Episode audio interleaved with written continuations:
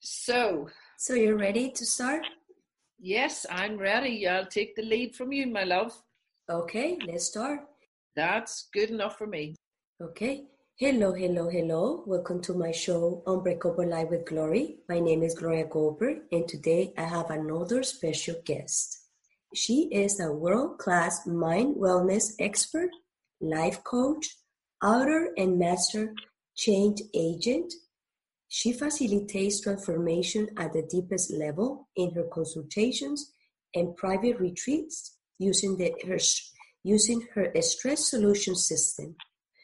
From health conditions to physical alignments, from emotional issues to relationship challenges, from drug, alcohol, and weight addictions to stress and suicidal thoughts, she have achieved sustained, sustained successful results.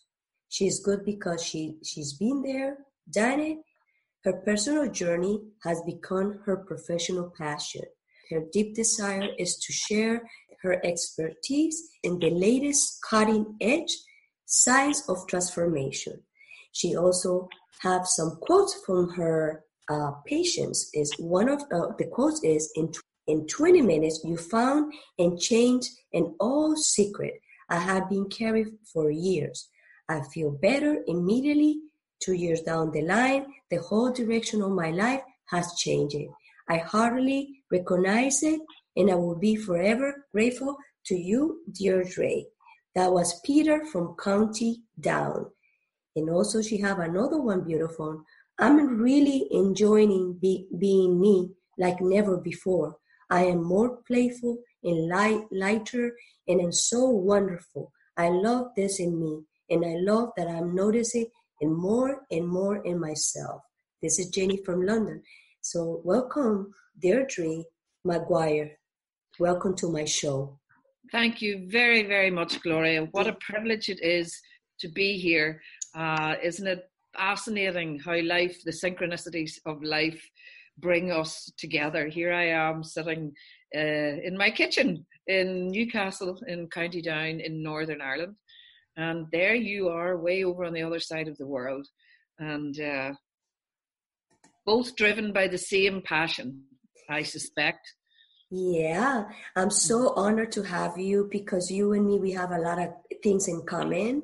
Mm-hmm. And you know, my audience are more about, you know, listen to depression and anxiety and how they can uh, fix the depression and anxiety along the life. So, and that is my mission. And when I had to talk to you in London and I listened to your speech, I said, "Oh, I want to have Deirdre in my in my show." And I'm so honored when I ask you, you say, Yes, I, I, I really want to be in your show. And I'm so happy. So I want you to tell my audience, I already give you an introduction about who you are, but I want you to tell my audience who you are and what do you do so people can understand better from you. Okay. So, well, you know, my elevator speech, my three minutes or my two minutes uh, description is that I am a life coach, author, and mind wellness expert. I help people to get happier. I show them how to see, then change the patterns of thinking that are stopping them from getting what they want and blinding them from who they really are, which is amazing and incredible.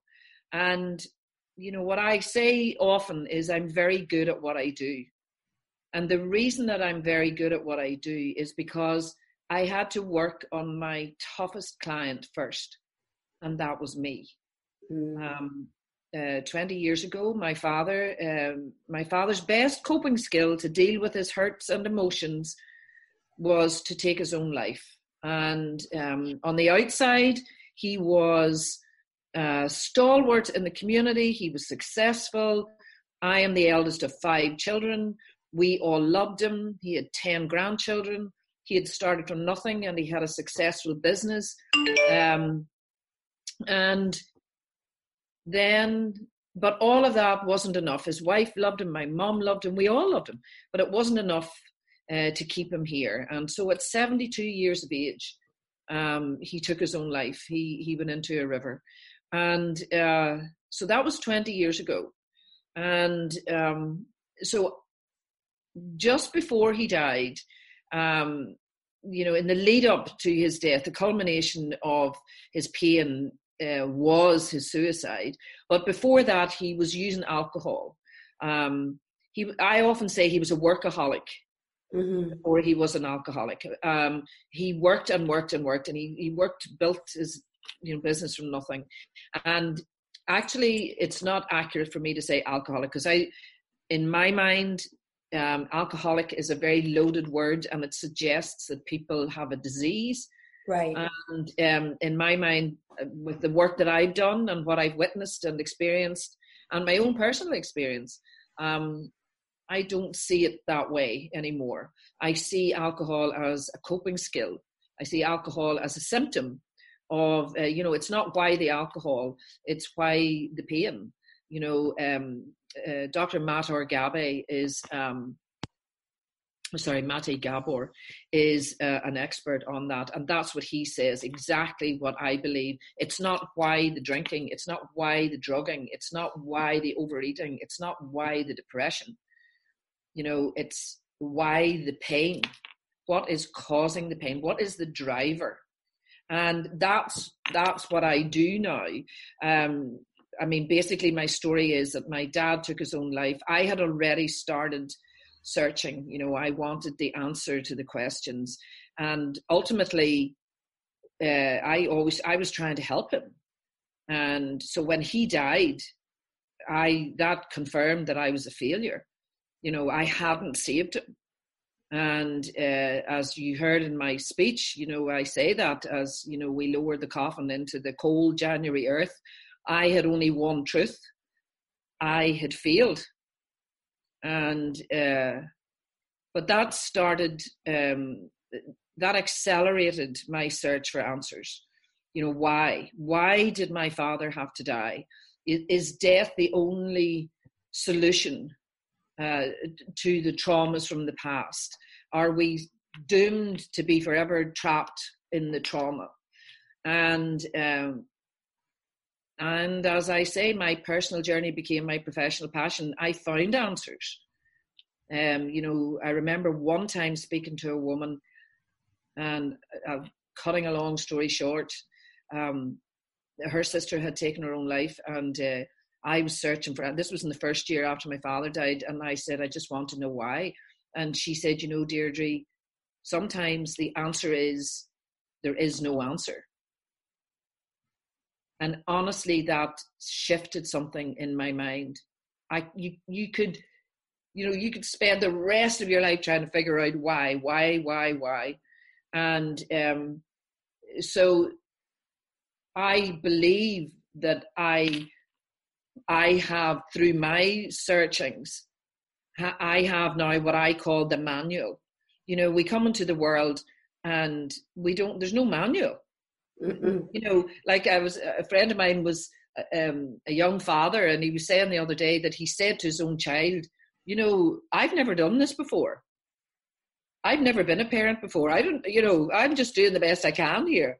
Yeah. And I thought it was really, really interesting. And um, you know, we we don't have a manual, and our parents didn't have a manual, and you know, we have been subject to our conditionings you know i what i say to my clients is we come into the world perfect. There there you know every child is perfect. It's perfect. We just come into an imperfect world.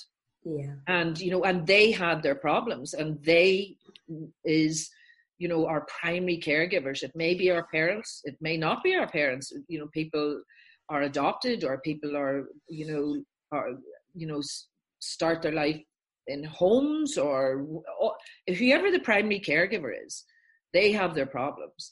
And uh, so when we understand this, I believe that first of all, when we understand it, that's what I, you know, teach my clients. When you understand that you're perfect, you just came into an imperfect world, mm-hmm. and they had their stuff. You know, compare, you know, you know the child. I was listening on the radio the other day and uh, they were talking about IVF, about in vitro fertilization, and you know this couple were on their third IVF treatment. They had mortgaged their house, they had no money left, and then here came the twins. Mm-hmm. Well, compare that. Can you imagine if you were those twins brought, going into that house? Compare that if you're number 10 of 12 children, there are too many children there, and dad's best coping skills uh, is overwork and overdrink, and mom's a baby making machine, and you happen to look like your dad. So every time she looks at you, she doesn't know why, she just gets upset and she, you know, she hits you a crack over the back of the head. You know, so the question is is it the baby or is it the circumstances the baby is born into? You know, there's nothing wrong with you. You're beautiful, you're amazing, you're incredible. And this is what I find is the most powerful moment when I explain this to my clients because by the time they get to me, they're at the bottom. You know, they're at their lowest point. But as I say to them, what if your lowest point is actually your turning point? And that's what I said in my speech that when, when mm-hmm. we talked about what if the lowest point is actually the turning point? Now it was hard for me to see my father's suicide as the turning point of my life. But when I look back in retrospect, when I go to 30,000 feet, as I say, and I look down on this, the, the, the story of my life from a different perspective, then I can see that actually my life changed. Like as I say to my clients, the hardest thing you ever do is get to my front door or get on Skype. That's once you've done that, the hardest part is over. Yeah. Absolutely the hardest part is over. So um I uh I started searching for answers. I was um voracious with it. I looked everywhere, read everything. Um, I discovered um, NLP. I discovered life coaching. I didn't know there was life coaching then, so I got a qualification in that. But I was still working in my family business. I started my professional life as a teacher.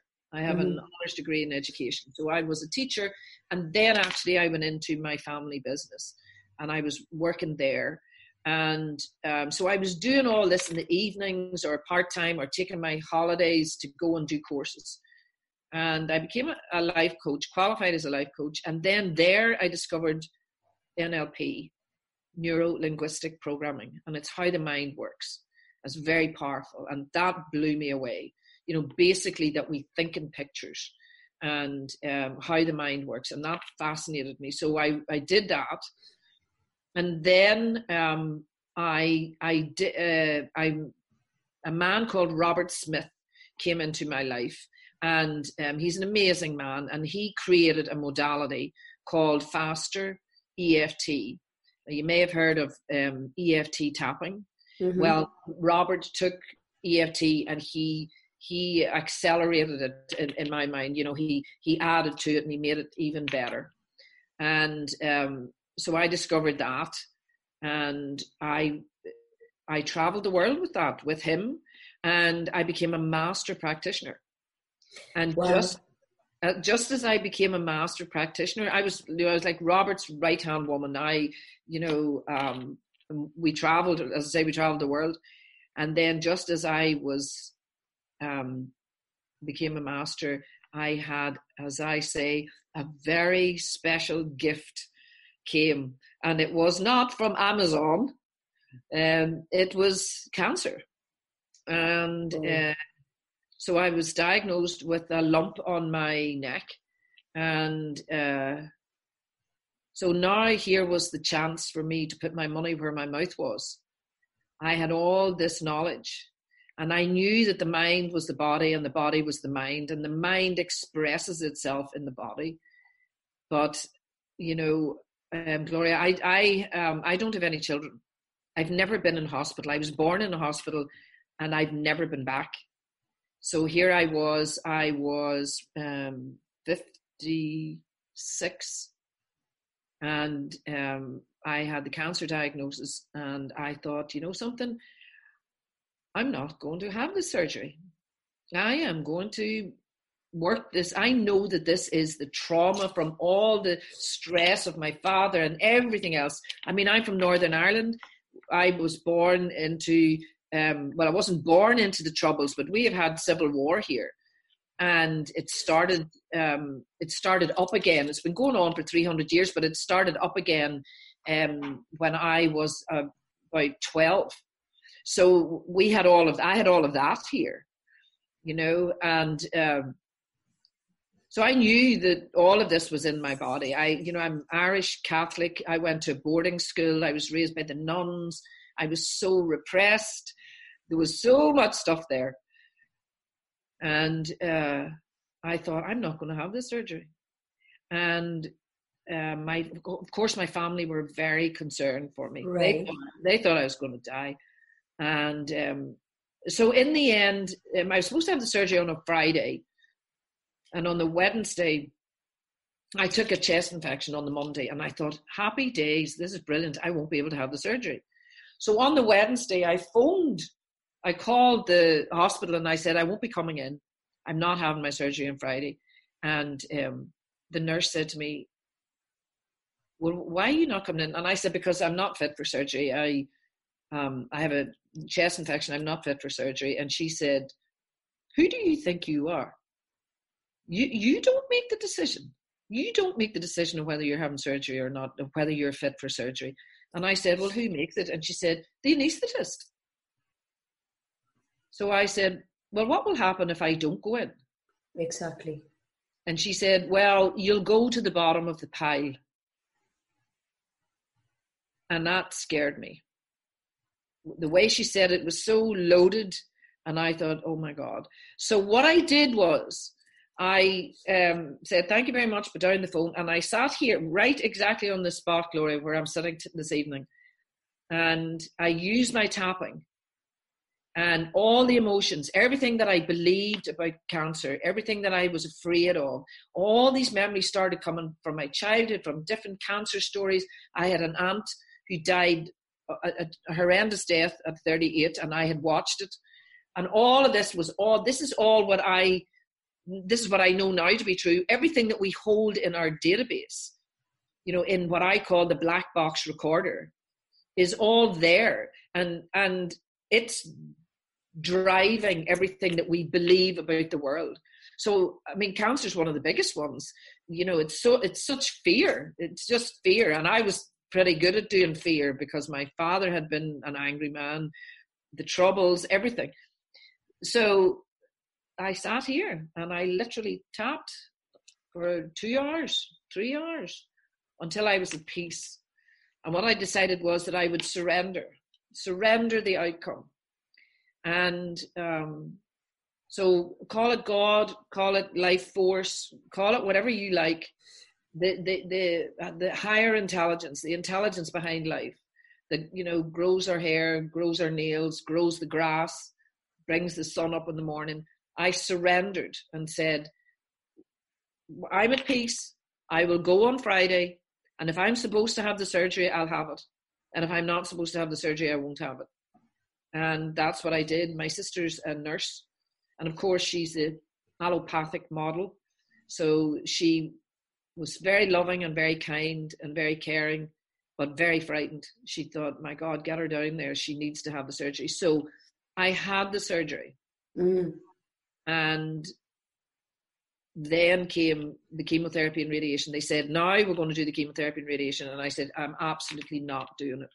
Yes. I, am not doing it. And the doctor said, well, you know, if you don't do this, you could be dead in 18 months. And I said, um, no. He said, I didn't get all, you know, I don't, I may not have got all the cancer. And I just said, you know, doctor, I'm sure you did a very good job and I have my faith in you and that'll do me and I'm gone. So I literally didn't go back. And that was six years ago. And um, so there's a whole adventure after that. I actually left Ireland. Um, I do, um, well, not now, but I used to do voluntary work in a drugs and alcohol rehabilitation unit in Hawaii and it's called Habilitat. It's an amazing, amazing place. Um, it's it's a three year program, and uh, myself and uh, Robert Smith had he had gone first, and then he brought a team with him, and I headed up the team, and we we would go twice a year and do uh, voluntary work. And it was good for them and it was good for us because we were learning more about how the mind works and addiction. And they were getting the benefit of the powerful modality that fast EFT is. So I was supposed to go. It's actually this time of the year because um, it's December. I had the surgery in December. And so this time, six years ago, I was sitting here with 40 stitches in my neck. And uh, I could see that my friends were in Hawaii. They were there. And I knew, I just knew my family were here and they were so stressed because I wasn't having the chemotherapy. And I said, I know what I'm going to do. And I booked my flight and I went to Hawaii and I was supposed to go for eight, I was supposed to go for 12 days. And when I got there, I said to Robert, now I was very, very fragile, very frail. Um, I, I, I wasn't fit to do too much work. I did what I could, but um, it was more about me, about my healing. That's why this work's always about exchange. Yeah. You know, they helped me heal, and uh, so I, I said to Robert, you know, I really don't want to go home. And uh, he said, well, don't go home. He said, come with me. So I did. He was going to Australia, and I went to Australia, and I just went with him. And I was away for eight months. I left here for 12 days.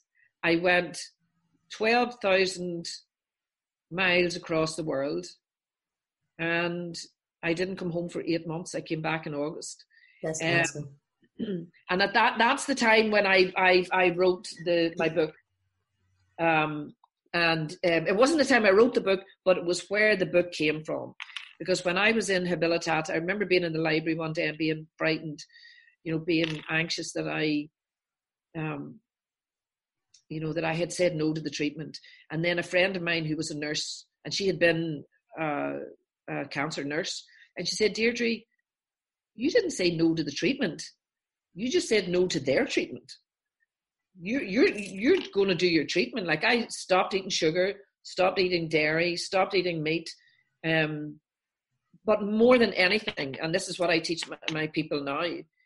You know, uh, yes, I needed to radically change my diet, but I also needed to radically change my attitude mm-hmm.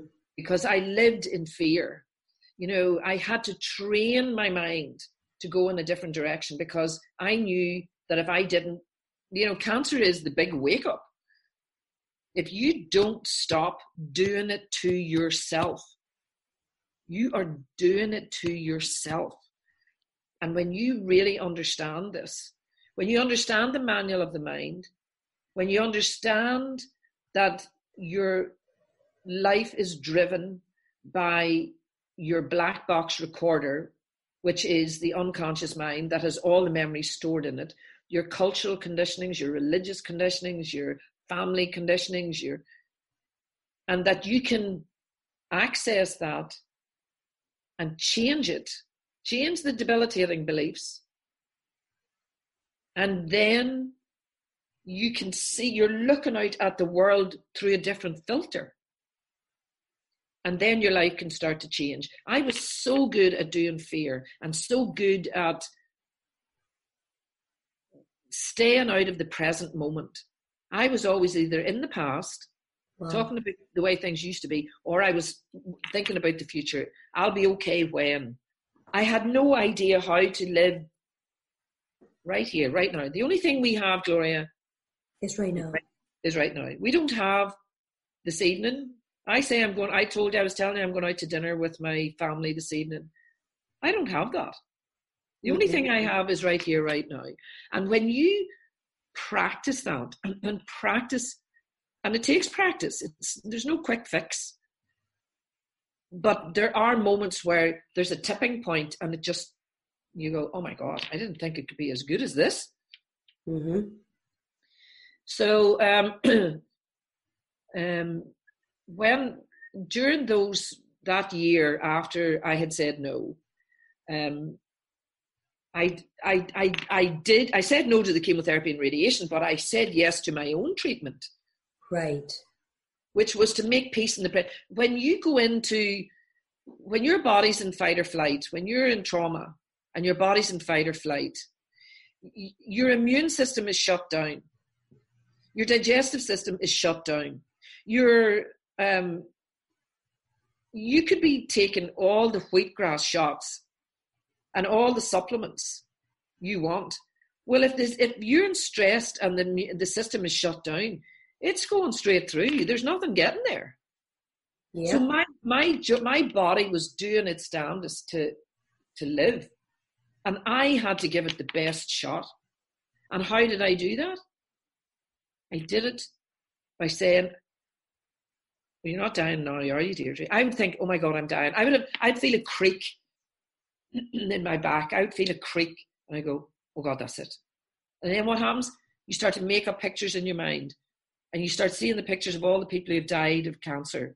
And you start, so you have to train your brain. Mm-hmm. It's like a, an unruly puppy.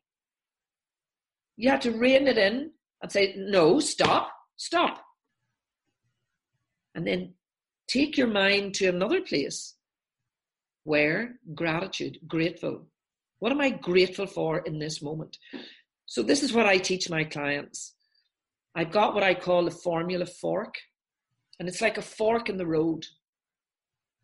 So, say someone cuts you up in traffic, say you get a parking ticket. In that moment, you have a choice. You can either go, the bloody parking ticket and those bloody men and those police and then la and go on and on and on like that. Right. What are you do- what are you doing? You are shooting. It's like injecting chemicals. You're giving yourself a shot of cortisol and adrenaline. Those powerful stress hormones. Do you know that when they are doing heart transplants, when they are giving a body a new organ, they deliberately inject cortisol and adrenaline so that the body will not reject the the, the new organ. Hmm. Wow, I didn't know that. Yes. And that's how powerful cortisol and adrenaline is. And when you get angry, and stay angry, the parking ticket doesn't matter. The, the policeman doesn't care. The guy in the car in front of you, he's gone on ahead. He's not even thinking about you. Exactly. you're doing it to yourself. You have just shot cortisol and adrenaline down your body. You have shut down your immune system. You, you're aging more quickly. You, you're doing it to yourself. And that's one of the key things. That's one of the, the key points that I want to arrive at with a client. Now, they may not do it in the first session or the second session, but the day that they do that is the day that their life changes. And that's what cancer gave me. Because even though I had lots of sympathy, everybody's getting on with their own life. You, mm-hmm. You're in charge of your own life. So even though my my family loved me, my friends said, "Oh, this is terrible, Deirdre, and we want you to live." Well, so what? If I do not practice present moment awareness, change my thinking, practice getting grateful. You know, I remember one time the surgery went a bit wrong and I had to go back into hospital. And again, the next day I had to go back in, and of course I thought I was dying. And I remember I was bleeding, you know, I was spitting up blood. And I remember being so angry that I would never be in Central Park again. I had been in Central Park with my, I traveled to America a lot and I loved it. And one of my favorite things to do was to go to Central Park with my Aunt Philomena, who lives in New York and we would go to Whole Foods and we would buy a nice salad and we'd go and sit in Central Park and I, I loved it. And I remember here I am in a in a room in an overcrowded A and E. Um, what do you call it? We call it A and E. ER. You call it ER. Yeah. So I'm in an overcrowded ER, and I'm spitting up blood, and I think I'm dying. And I think to myself, I'm so angry that I'll never be in Central Park again. And in that moment, I knew that I had to change that. And I just thank God that I had ever been in Central Park in the first place. Some people never get to see it. Yeah. So in that moment, I redirected my thinking. In that moment, my immune system comes back online. Now it can help. Now my body has a chance to heal. Mm-hmm. So when you realize that you can do that, the quality of your life can absolutely change. I'm not saying I'm not saying it's easy, Gloria, and that's what I did in in in this my book. Can you believe it? Ordinary people, extraordinary stories. There are so many people who do do this, who do change their lives, and what the what our minds need is proof all the time. Proof. Give me more proof that we can change it. So I thought, what? What if I could give my clients proof. So that's what I did. So this book, it's like, have, have you read Chicken Soup for the Soul? I, a little bit, not not the whole book, so but I, I know what it is. It's just stories. Yes. About people's lives, true stories. And that's what this is. Like my stories in it and other people's. Most of them have been my clients. But they're true stories about people who turned their lives around. That it's very challenging when you're depressed, sad, lonely, and you're in that dark, dark place. If you just do take the first next step, just the first next step, that's what cancer taught me. I wasn't, you know, oh yes, I want to be here. I was, it was not, I want to be um, healthy again. I want this. I want that. I want it. It wasn't. That wasn't how it was. It was like, let me just live now. Let me just do this moment, and then the moments join up, and then you go back, and you feel crap again, mm. and you think it's this is never going to work. Mm-hmm. But then you start again. Mm-hmm. You get back up on the horse. You do it again and again you know, there are a lot of, I help a lot of people, and there are a lot of people think, you know, I'm really cool, whatever. But what I am being congratulated for in public is based on hours and hours and hours of what I did alone. Sitting here, I'm on my own here at this kitchen table. That's where the work was done. The work is done in your own mind, on your own, and it's tough. It's hard, but it's worth it. It's the hardest job in the entire world. Yeah. Because you cannot fire yourself. So that's the key. What you actually have to do is start to make friends with yourself.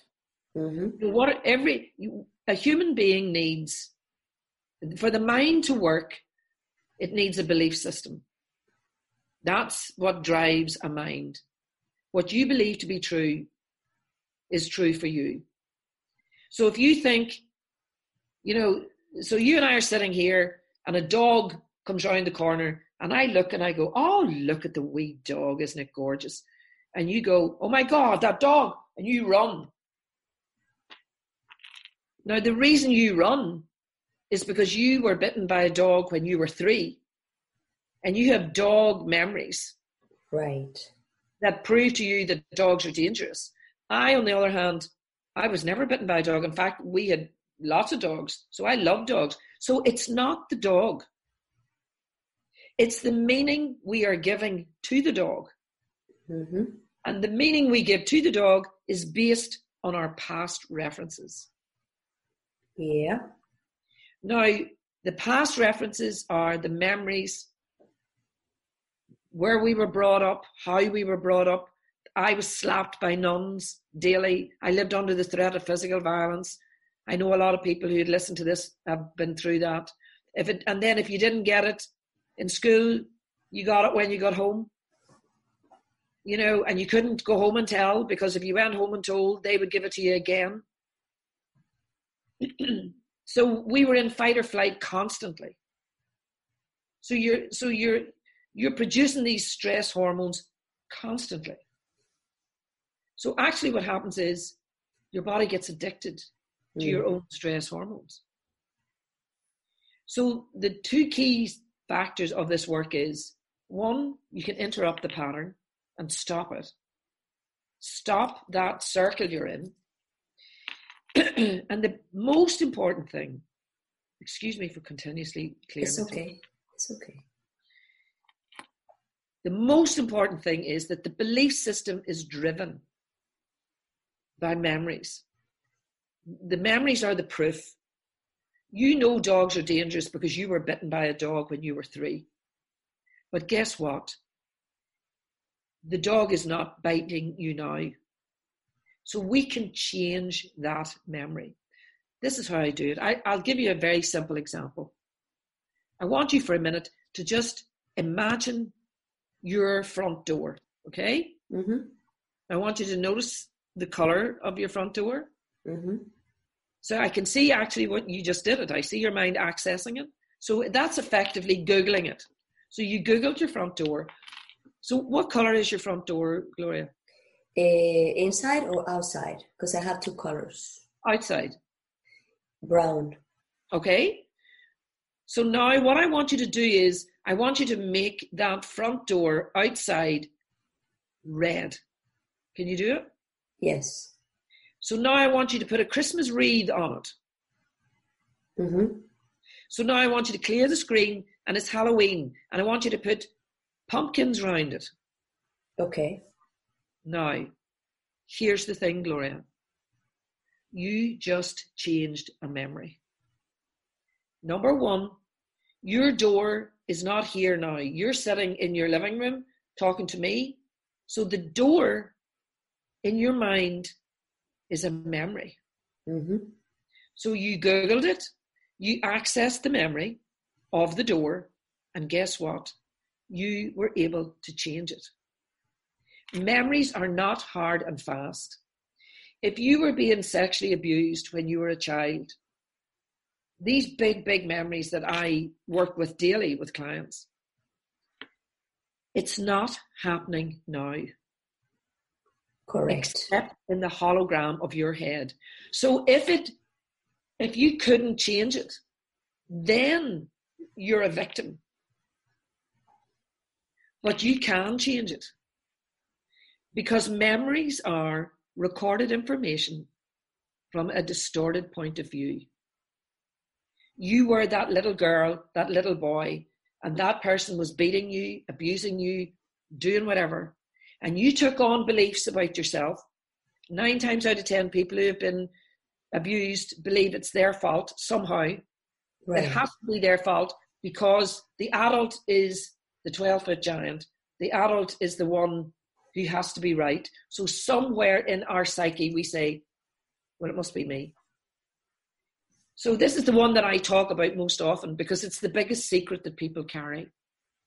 And it drives their life because people are like the latest iPhone. They're amazing, they're incredible. But if you haven't got your updates, you're offline.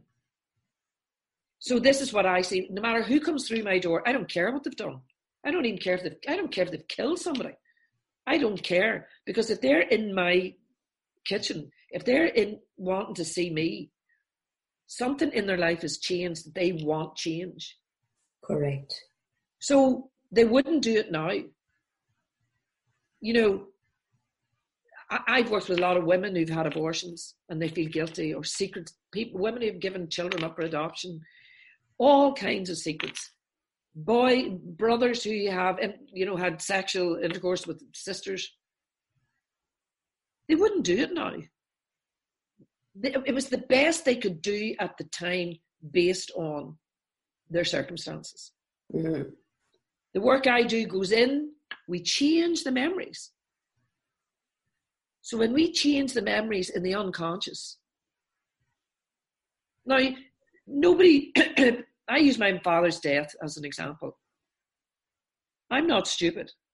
I know my father took his own life. That's a fact. But I can change not what happened, but how I hold what happened.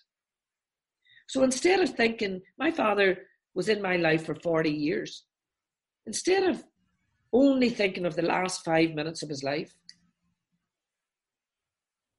I think of all the other things. And instead of constantly thinking about the suicide and how awful it was, I remember the love my father gave me. So I honor my father by honoring his life, not just the last two minutes. And I can tell you that if it wasn't for my father's death, we wouldn't be sitting here talking. So the question is can you reframe pain? And in my book, you can. Yeah. Wow, that's amazing. I have a question for you. You know, there this time in this time of the year, especially this time of the year, Christmas, there's a lot of suicidal yeah. uh, rates. That people can that in your case, then when, when your father, do you knew? Did he have signs of that he was going to do that, or, or, or, or? Yeah, yeah, he did. My father did talk about it from time to time, and um, the weekend that he did actually do it, he did say he was going to do it but we didn't get to him quick enough. He actually said. Yeah, he did actually say he was going to do it, but he just, you know, he said, "I'm going to do it," and then he went and did it, and we didn't, we couldn't get to him in time. So you think that people, when the people have those thoughts, they give signs before that happens? So yes, they can. They can absolutely. One of the typical signs um, is someone who's been depressed and then they make the decision that they're going to actually do it. They actually their their mood lifts because they they've got an out. My father, the three weeks before my father died, was the Christmas that we had with my father. My father died on the twenty first of January, and typically before that, Christmases were always you know alcohol based, and there was a lot of stress. But the last Christmas we had with my father was the best Christmas we had had with him in a long time but looking back on it, he had already made the decision that he was going to do it. You know, I had a boyfriend at the time and he discussed it with my, he told my boyfriend to look after me. You know, it was only after it happened that we were able to look back and say, oh yeah, there was, you could see that now actually there. You know, the fact that he did that with my boyfriend. But there are two things about suicide. One is the person who's deciding to do it. And they really, you know, I work with a lot of suicidal people. And when you do the work that I do, where we change the references and change the memories, they go in five hours or less. I've done it in three hours. They go from, I actually feel suicidal, to what was I even thinking about? What was I thinking about?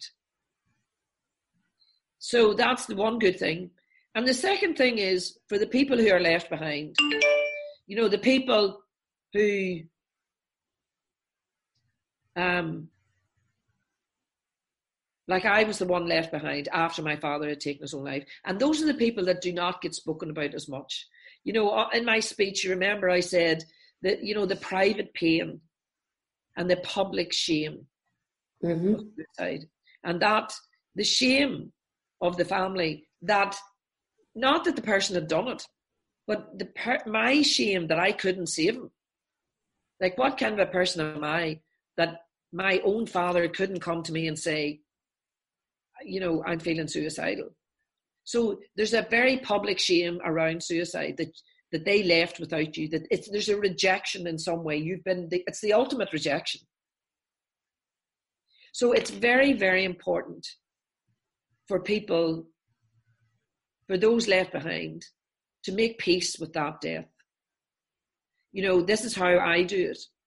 Yeah, I, I do a lot of this with, you know, with people who have had abortions, with, you know, people who weren't there when their parents died, you know, people who sat up for three nights in the hospital and then they went outside to have a cigarette and that's when the parent died. And they blame themselves over they go over and over and over and punish themselves. And i think it's it's the mindset when you realize that everybody's on their own journey that the person is at peace my father's at peace now um, and when i think about him being at peace i feel good because here's the thing he's not here. So whatever I'm doing, I'm doing in my own head. So what I choose to believe, my belief system, is that my father is is at peace now. He wasn't. He, he couldn't get peace. You know the the irony of it is that I think that if he was here today, I could help him. Mm-hmm. That's okay. He's gone on. He's at the party. He's at peace. And the essence of him is here because he because of the love that he had for me made me the person I am that makes me want to help other people. So you and I both know do you have any children, Gloria? Yes, she's 25. So do you love your daughter? Yes, I do love her. So do you need to do you need her to be physically with you for her for you to feel that love? No. No. So we do not need to be in the physical presence of someone right. in order to feel the love. Love is a is much more powerful than that. Yes. So I my father does not need to physically be here for me to honor him by loving him and receiving the love that he gave me. Does that make sense? Completely sense. And when when you reframe that, when you reframe the death instead of saying, it's my fault. I couldn't save him. I must, excuse me, I must have done something wrong. When you change that and honor, when I did that, then my life started to change. And I have changed the lives. I have been privileged to help improve the quality of lives of thousands of people. Because I, uh, I don't know how many people I've worked with. I've certainly worked with well, I've worked with at least 1,000 people, maybe two, I don't know. But the impact that they have. So it's like the ripples in the pond. When you drop the stone in the pond, the ripples go out right across the pond. So if you can change your attitude to a, a death, a death that wasn't supposed to be, uh, you know, a, like a suicide, like a termination, like a, a car accident, like anything, anything that was what we call complicated grief. And if you can reframe that, because the solution to every problem is the same. It's, I know that. Yes. How can I look at this differently? Yes. How I, it's hard. It's super hard. It's hard. Yes. But when you do it, you're in charge. And when otherwise, you're a victim and you stay victim. I know that because I, when I was 25 years old, I was kidnapped and held in captivity for three months in the dark. Wow. And um, I'm, I'm 47 years old and I've been dragging that, like I've been you know, with that trauma and with that anxiety for many, many years. But also, I don't let those things to bother me. And I keep going, keep going, and I'm a very successful person because success is not about money, it's about how you deal with problems and how do you yeah. through some situations and, and move move on. And I think I pre I did I'm being doing pretty good job of amazing be able here to talk and be able to you know, go on in life because another person that don't have the strong mind that I have, it would, I would probably would be messed up in the head for that trauma that I went through. Yeah, yeah. And now, after 22 years, I recognize that oh, I wait, I need to have to go through through that to learn and to be the woman I am today. And I learned a lot because I my five sense being in the dark and, and amplify because when you like you said when you're in survival mode yeah. all the cortisol and everything is on. So I, yeah. I, I was with my cortisol and everything for 90 for 90 days but it was not for 90 days because the first 11 days it was very terrible for me. After 11 days you don't have no more tears to cry. You are like okay i'm here I, i'm not going anywhere. I every time they open the door i have the fear that they're gonna kill me. I need to live with that in my body start uh, reacting differently. I was not that in fear. I was like okay i'm here. This is my present. This is my moment. yes you started living in the present moment. Yeah that's my present that's my moment. So when the guys start coming in and, and then I that's I start like a feeling more relief, but at the same time I said, okay, whatever God wants me to be, I'm gonna be. If this is gonna be my journey and this is gonna yeah. be my, my last day, okay, that's just what it's gonna be. And it's a very powerful story that I have, and I'm grateful that I went through that. And so you're you're able to get to that now, Gloria. We actually are grateful that you went through it yeah, I'm very grateful. And I would say my master's was the kidnappers. My master is my father because my father was also very violent, very violent mm-hmm. uh, towards me, towards my mother, towards women. Yeah. But I never, I never say it was my fault. I always thought that he was bad yes. in his mind. Yes. And, and and I always ask why he was like that or why uh, he was like that. And not too long ago, I went back to my roots. Yes. See why he was like that, and I found out that my grandmother didn't did didn't do a good job with him. So he hate my grandmother. So that way he hate women, and that way was he's translating his hateful towards my mom into me. That's right. That's what I do. It's multi generational. And like my father was very violent too. My father, my father beat my mother. I watched it, and you know, beat my brothers and sisters. And I watched all that. But hey ho, his father left when he was twelve, and then I went further back, and it turned out that my grandfather, that I never knew, his father died before he was born. So oh. that woman, she was pregnant, and her husband died. So she so there were no parenting skills in for three generations in my family so you know so when you you can when you do that you can find out and the work that i do is helping people to reframe and stand in the shoes of the father yeah. like this is what i do gloria i'll say you know imagine your father looks like you know the big tarzan the anger's the big Tarzan emotion and it looks so powerful. But really, it's just fear that went to the dressing up box. Yeah. So your father is still the little boy who's afraid of his mother. Yes. And that's what, and I'll say to people, I say, I want you to imagine, you know, I'll, I'll put my sleeves long, you know, imagine that father is standing in these clothes that are actually too big for him because he's really just a little boy.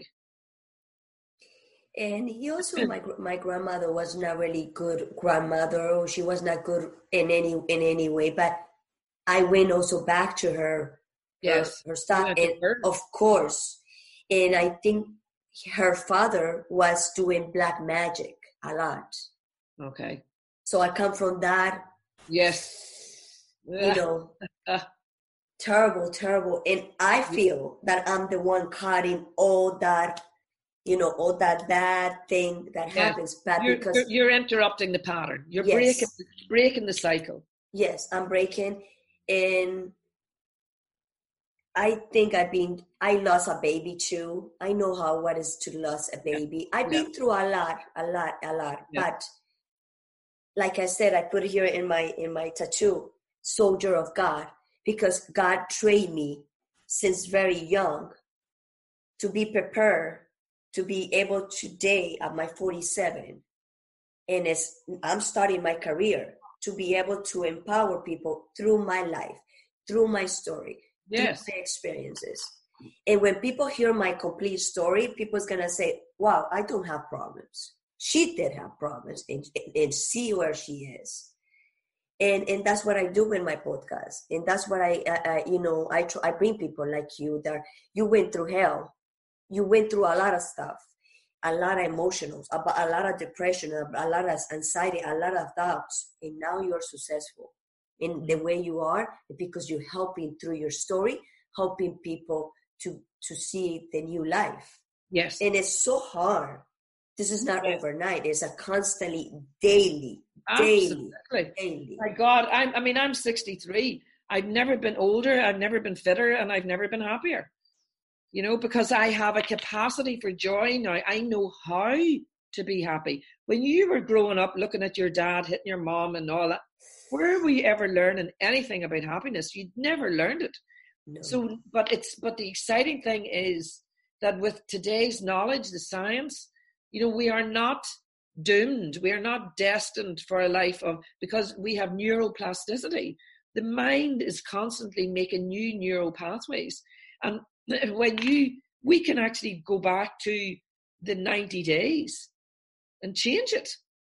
I went for 90 days of transformation. it's a party. you know, I went to boarding school and it was awful, you know, nuns and loneliness and I stu- I studied with nuns. They're cruel. Oh my God. So yeah. now I just see it as Hogwarts.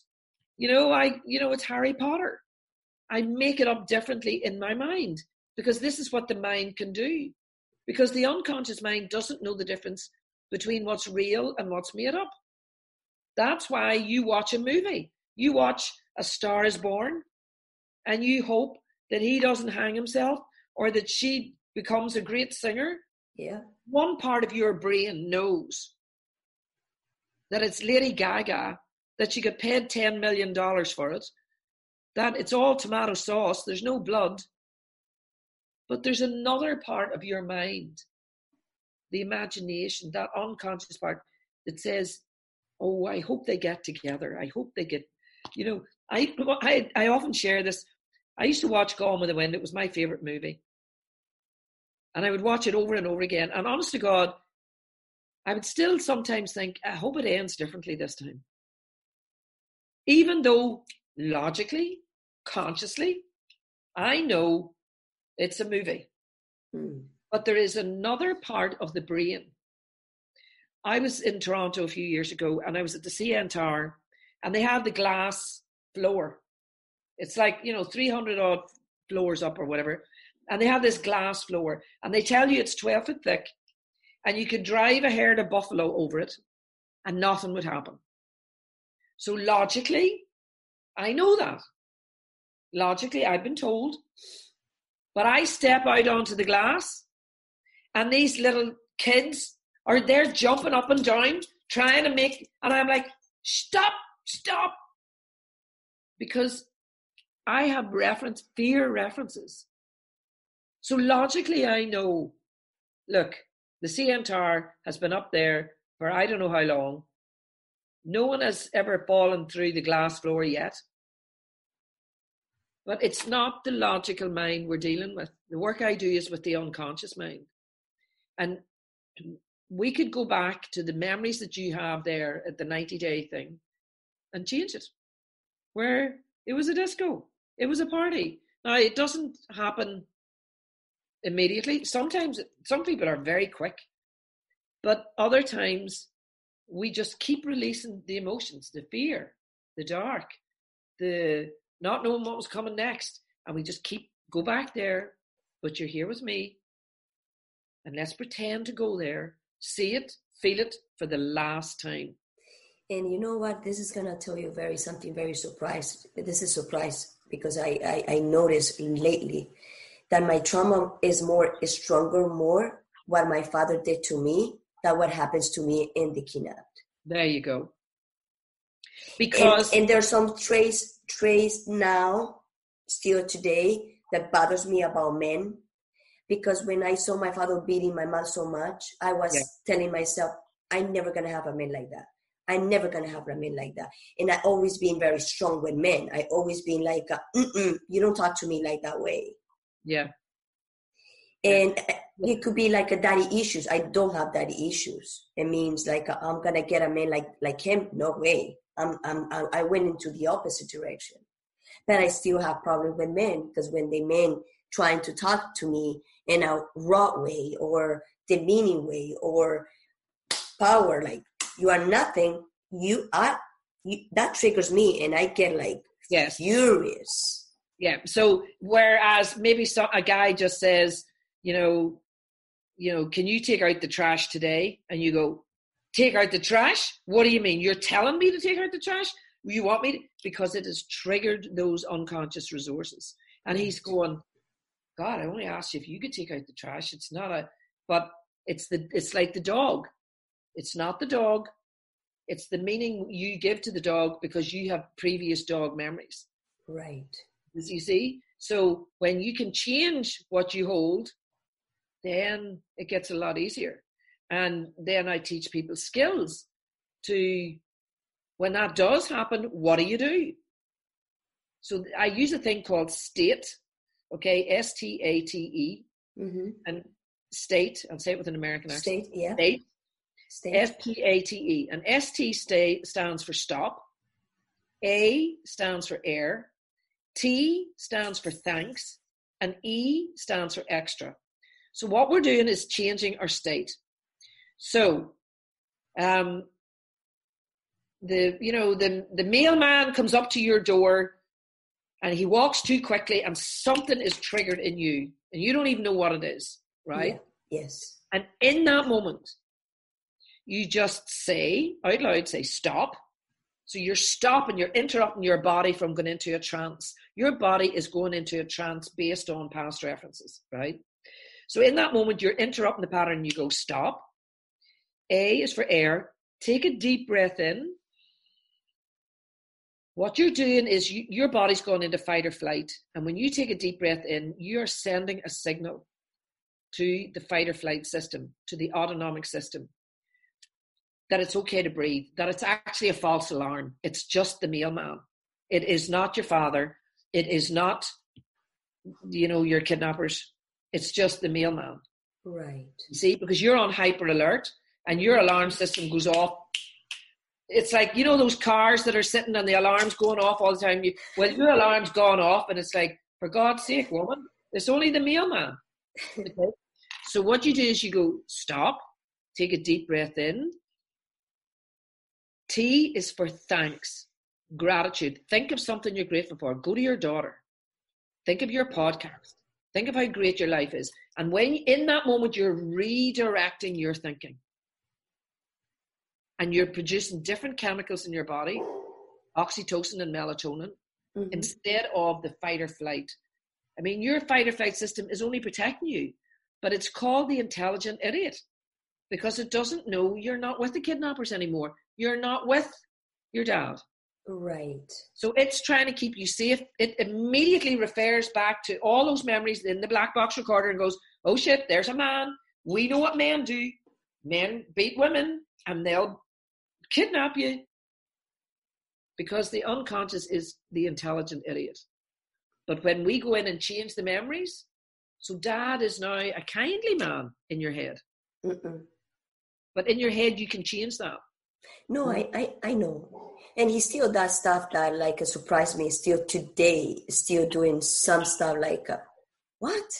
Of course, of course. He, this is not about him. This is about the hologram of him in your head. We are not talking about your father. No. We are talking about your mental construct of mm-hmm. your father. Mm-hmm. Well, good job that it's not your father. He wouldn't even fit in your head but mm. it's the hologram. You're creating it. So good news, you can change it. I'm going to change can, it. I need to change it. Yeah, you can have the dad from heaven because it's in your head and you're in charge now. You see, before you were just an actor, it was like you were in a soap and you learned every line. You never missed.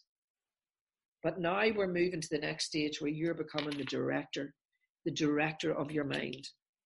You're now in the high chair with your hat on backwards and your name across the chair because you are, Gloria, the director of your life. Yes. So you give the lines to the Father in your head that you want. There's no limit to this budget. It's a blockbuster. So you make him. I've done this with my own father. He's. I love him. He's a, and I do love my father. But my father, he was angry. He beat the shit out of us. And but now he's a beautiful man in my mind because that's what's important. Okay, so now, so let me finish state. So the the mailman walks up. He walks up too quickly. You think, oh my God, what's going to happen here? Stop. You're interrupting the trance. Um, air. Take a deep breath in. Sending the signal to the autonomic system. It's a false alarm. You're okay. Thank you for taking care of me, but we're okay. It's just a man. He's just a mailman. And then think of three things you're grateful for, or one, if you can only think of one. Just take your mind elsewhere. And then you're shooting a different lot of chemicals down your body. Okay, I think of my daughter. I'm so lucky. I live in America. I live in a first world country. I have a roof over my head. I have running water. We live better than the pharaohs, you know. And then you're changing the direction of your thinking. And if you, and the E stands for extra if you need to do it again. Sometimes it's a big, big thing. And you, you go, stop, think of something, take a deep breath in, think of something I'm grateful for. Give me something. God, give me. I can't think of anything. Oh, I have to think of something. But even the very fact that you're thinking, trying to think of something, is taking the focus off the fear. Mm-hmm. Let me mm-hmm. think of something. Oh yeah, yeah, yeah. I um you know, it's Christmas and I've got Christmas presents under my tree, something, whatever, anything. And then do it again. And then what you're doing is the next time the mailman comes up, it's a bit harder. You find it a bit harder to get angry or scared. Right. And then you create new neural pathways in your brain and you also drop off the other ones. They atrophy. The old references actually atrophy. Science has shown us this. So, so it's pretty cool stuff. So, Deirdre, can you share your habits, your daily habits? Yes, my love. I um, I I created every consolidated everything I know, and I created my stress solution system. And part of the stress solution system is daily practice. So in the morning and in the evening, I have a practice. The first thing I do when I waken up is think of something I'm grateful for. Now, I have a, a, a I write it down. I have a journal, mm-hmm. and I write down what am I grateful for today. Then the second thing that I do daily is I do meditation, and if, if I can only do five minutes, sometimes I do an hour, but I do it every day. Um, what we're doing when we meditate is just going quiet, and we're slowing down the brain waves, bringing them down into alpha state so mm-hmm. that we're not in fight or flight all the time. Um, but the biggest thing I do is state. You know, it's it's gratitude and using state. Um, I do other things as well, but I don't want to overcomplicate it for people. Right. So if you just do that daily, do gratitude. I'm making my porridge in the morning. You know, I'm making my oatmeal in the morning and I put the blueberries into it and I look at the blueberries and I think somebody picked those blueberries. Whoever picked those blueberries for me, thank you. Thank you. It makes sense. Every time you say thank you, you are sending a signal from the brain to the body to produce oxytocin and melatonin. And that's the best thing you can do because your body goes into peace. And if you get anxious again, then you do it again. You go peaceful, you do it, and you practice it. Like I'll be starting in January. Um, I'll be doing like a 30 day, you know, gratitude thing, setting goals and doing all that. My website is deirdremaguire.com. Okay. I um, want to do that with you. Okay. Well, I, will be doing that and anybody else as well. It's free. I just do it. And um, I'll, you know, make a video. I did this um, a couple of years ago, and I could, I'll just do it again, where I just put up a little video. You can go on my Facebook page. Yeah. I'll be putting up a live video, and it's just practicing. And there are days when it'll be good, and there are days when it's crap. It's like, oh my god, I can't do it. But the thing is, get back up on the horse. So you're starting in January first. Yes. Okay. We talk about uh, more about that later. Uh, what I'm gonna say. Um, what do you see your life in five years? In five years, um, I shall be teaching what I do. I'll be training other people. Um, currently, the system that I use, I'm um, it's going online. The stress solution system will be an online program by April of this year, and then uh, I want to do. My plan is to do a TED talk. Me um, too. Yeah, Next I will, year. Yeah, I'll do a TED talk at the end of this year, and uh, then in by five years time i will have trained people to do what i do i will have the stress solution system academy and um, help people to because i'm very good at what i do but i need there's only me doing it. So i need to um, train other people. Well so I, wanna, I want to be one of your your uh, well, there you go. You're, uh, that's all in the next definitely in the next two years. That's awesome. yeah.